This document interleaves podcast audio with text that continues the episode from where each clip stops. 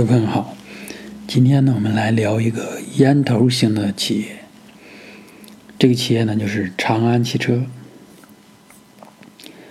长安汽车现在的价格呢是十点四五元，今天的收盘价。今天最低呢是十块三毛七，这个价格呢已经是接近近两年的一个历史最低了。前几天可能更低，更低啊！前几天是十块三毛左右。那这个价格呢，已经是我看了一下，就是最近这两年来，甚至三年这段时间一个非常低的价格。因此呢，我觉得它的价格还是挺有吸引力的。现在的市净率是一点零五左右吧。也就是说，它是每股净资产的一点零五倍。所以呢，我们说它是一个烟头公司。然后，为什么说这个值得买呢？一会儿我再说。但是，如果你要买，我建议呢，你不要买太多，因为今年长安汽车的这个销量和收入啊。还没有正式的对外公布，我们要看一下第一季度的这个销售数据再说。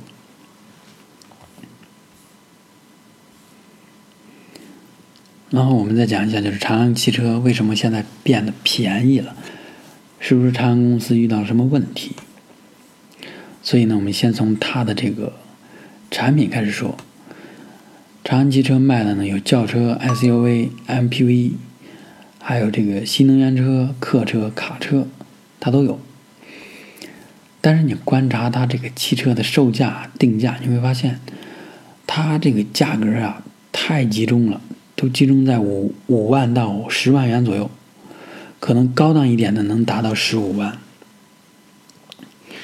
其他的这个都是在五万到十万之间，也就是说会产生一个内部竞争的问题，比如它的这个轿车啊。你看，从最便宜的奔奔，它的定位啊，定价是四到五万，然后再到什么悦翔 V 三、V 七是吧？这个也就是五万到七万、八万左右。然后还有逸动，逸动的话定价可能就是七到十万、九万多。再往上呢，就是它刚才这个最近最近啊在出的这个瑞城 CC，瑞城。这个呢是一个相对高端的一个轿车了吧？就是它内部内部来讲，但是它的定价呢依旧是徘徊在这个九万到十四万左右。所以这样的话呢，就是比如作为一个消费者，你在选车的时候，你会发现，我要买的时候，你就比如说你你要买的时候，你会发现，我到底。我要选长安，我应该选哪一个呢？你自己都会在这个品牌上纠结一下，对吧？这样可能也好。如果你对这个长安品牌有非常深的认同感或认知感，你就会在这个自家的这个车型之间纠结来纠结去，最后你买的还是长安。但是反过来讲啊，它这个不好的地方就在于说它的定位不明确。不清晰，自家之间相互竞争，这个呢，就是被认为啊，是一七年长安的这个利润下降的一个主要原因，就是彼此之间啊竞争，内部啊车型之间竞争，没有向高端车型去迈进或者发力，就待在这个八元五元不是八五万八万这个区间。是它的主要的这个目标用户群啊，这是一个现实。所以呢，长安汽车就给大家留下一个印象，就是便宜。它不像这个吉利是吧？它正在吉利正在走这个高端化，或者是真正的这个国际范儿，摆脱这个便宜或者廉价这个标签儿。但是长安呢，我觉得从现在来看，它依旧没有朝这个方向去真正的努力。再看它的 SUV 啊，SUV 的话也是在这个刚才说那个区间内，比如说有这个什么 CS 一五、三五、五五、七五，这个定位定价啊，就是基本上也就差了一万左右。你比如一五和三五之间啊，就差了一万多，起步价差了一万，高配可能差了一万。两万左右，所以呢，这个让你在选择的时候就非常的纠结。另外就是这个 CS 系列呢，最高的是 CS 九五，对吧？非常大，这个定价起步呢是十五万左右，它肯定有优惠啊。我说的是官方的这个对外的价格，高配是二十二，这个价位已经能买到合资车。很好的一个选择了，所以你得真正的去考量一下为什么要买国产车，即使它再大，看上去再彪悍，你也得狠狠的说服一下自己，对吧？然后 CS 七五呢，其实我我有做过啊，然后我整体感觉下来还是还不错，但是呢，我也跟那司机聊，就感觉其实。他买这个 CS 七五也是迫于无奈，如果有差不多价位的，对吧？他一定会选择合资车，因为他当时要的是这个配置，对这个品牌呀，对这些可能看重的弱一点。如果你是一个别年轻人，你在乎品牌，在乎形象，那你买长安汽车的这个动力啊会少一点。当时那个司机是一个岁数稍大的，四十多岁的，五十岁将近五十岁的一个人，所以呢，他看重的是配置，而没有像我们年轻人一样去看重这个品牌给我们带来的这个附属价值。另外呢，它还有一些这个长安欧尚的这个什么 CX 系列，这个 CX 系列呢，就是看着像模仿路虎，是吧？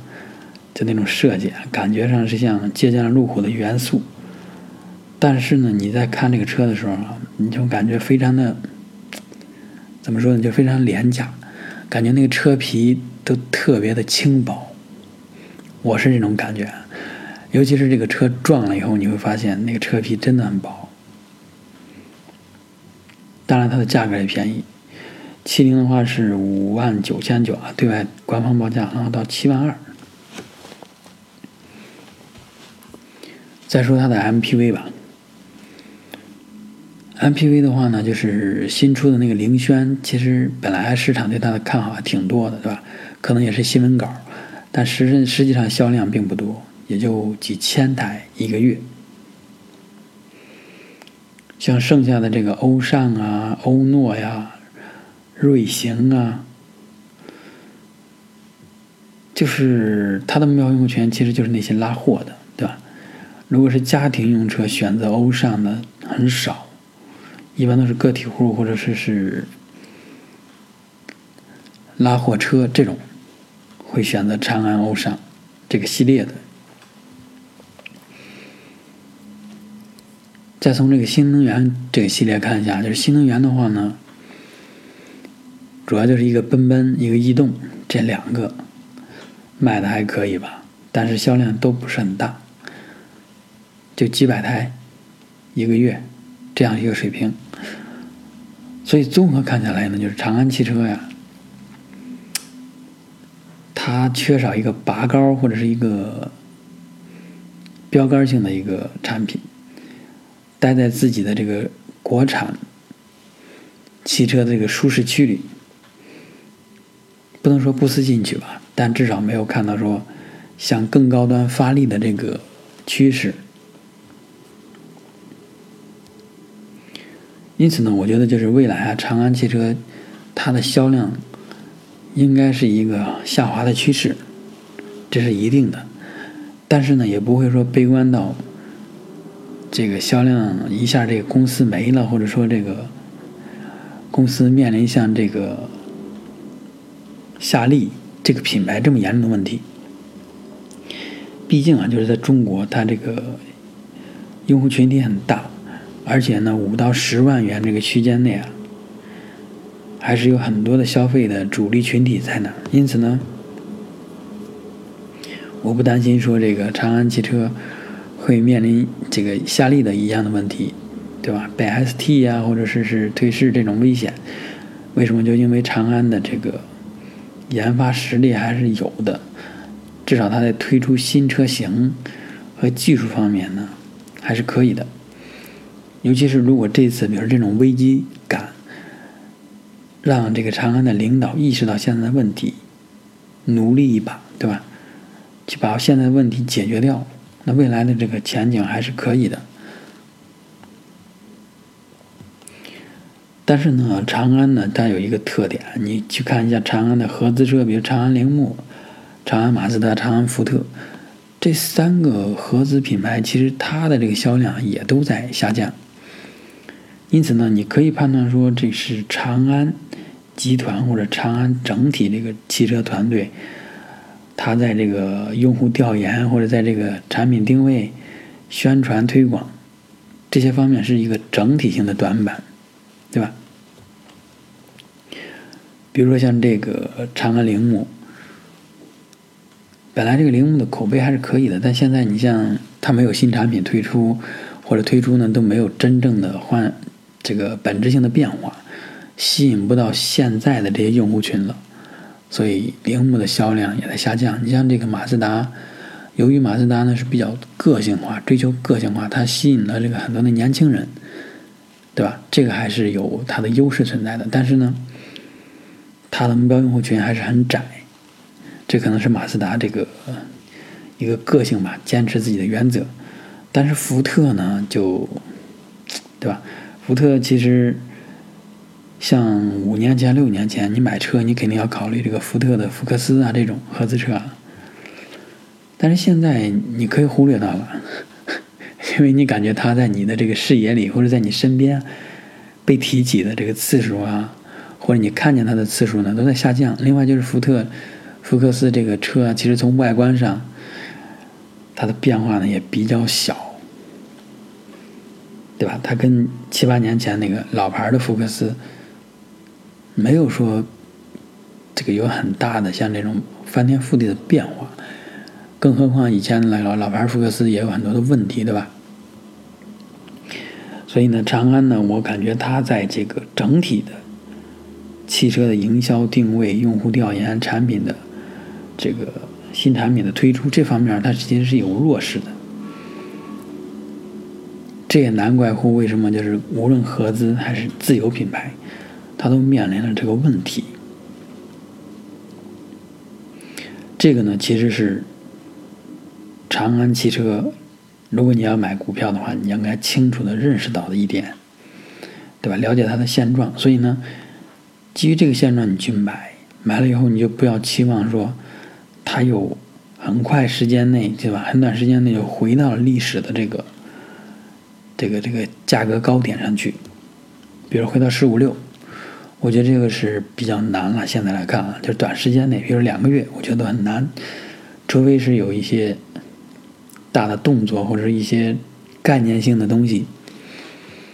所以，如果你要买的话，你做好一个准备，就是说少买一点，然后呢，给自己画一个标线。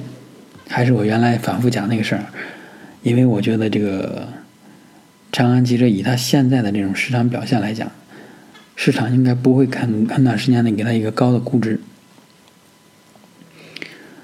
但是呢，反过来讲，长安汽车也不会在未来的一两年内出现像夏利那样的问题，所以呢，我还是推荐去买的。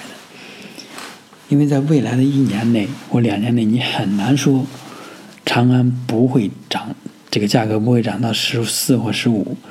如果你现在以十点四、十点三左右的价格买入，哪怕它涨到十四块五，其实你的收入都有百分之四十了，对吧？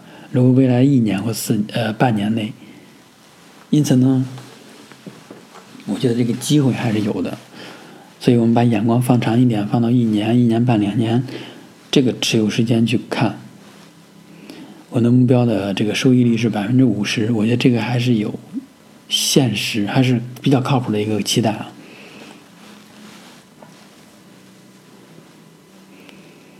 好关于这个长安汽车这家公司呢我们今天就聊这么多吧。呃欢迎各位朋友们在这个留言处啊大家把观点分享一下因为我也是讲的呢比较肤浅的一个认识吧。但是这个肤浅认识我个人判断就是已经足以去辅助我们做一些投资上的股票上的决策。好，今天呢就讲到这儿，谢谢大家。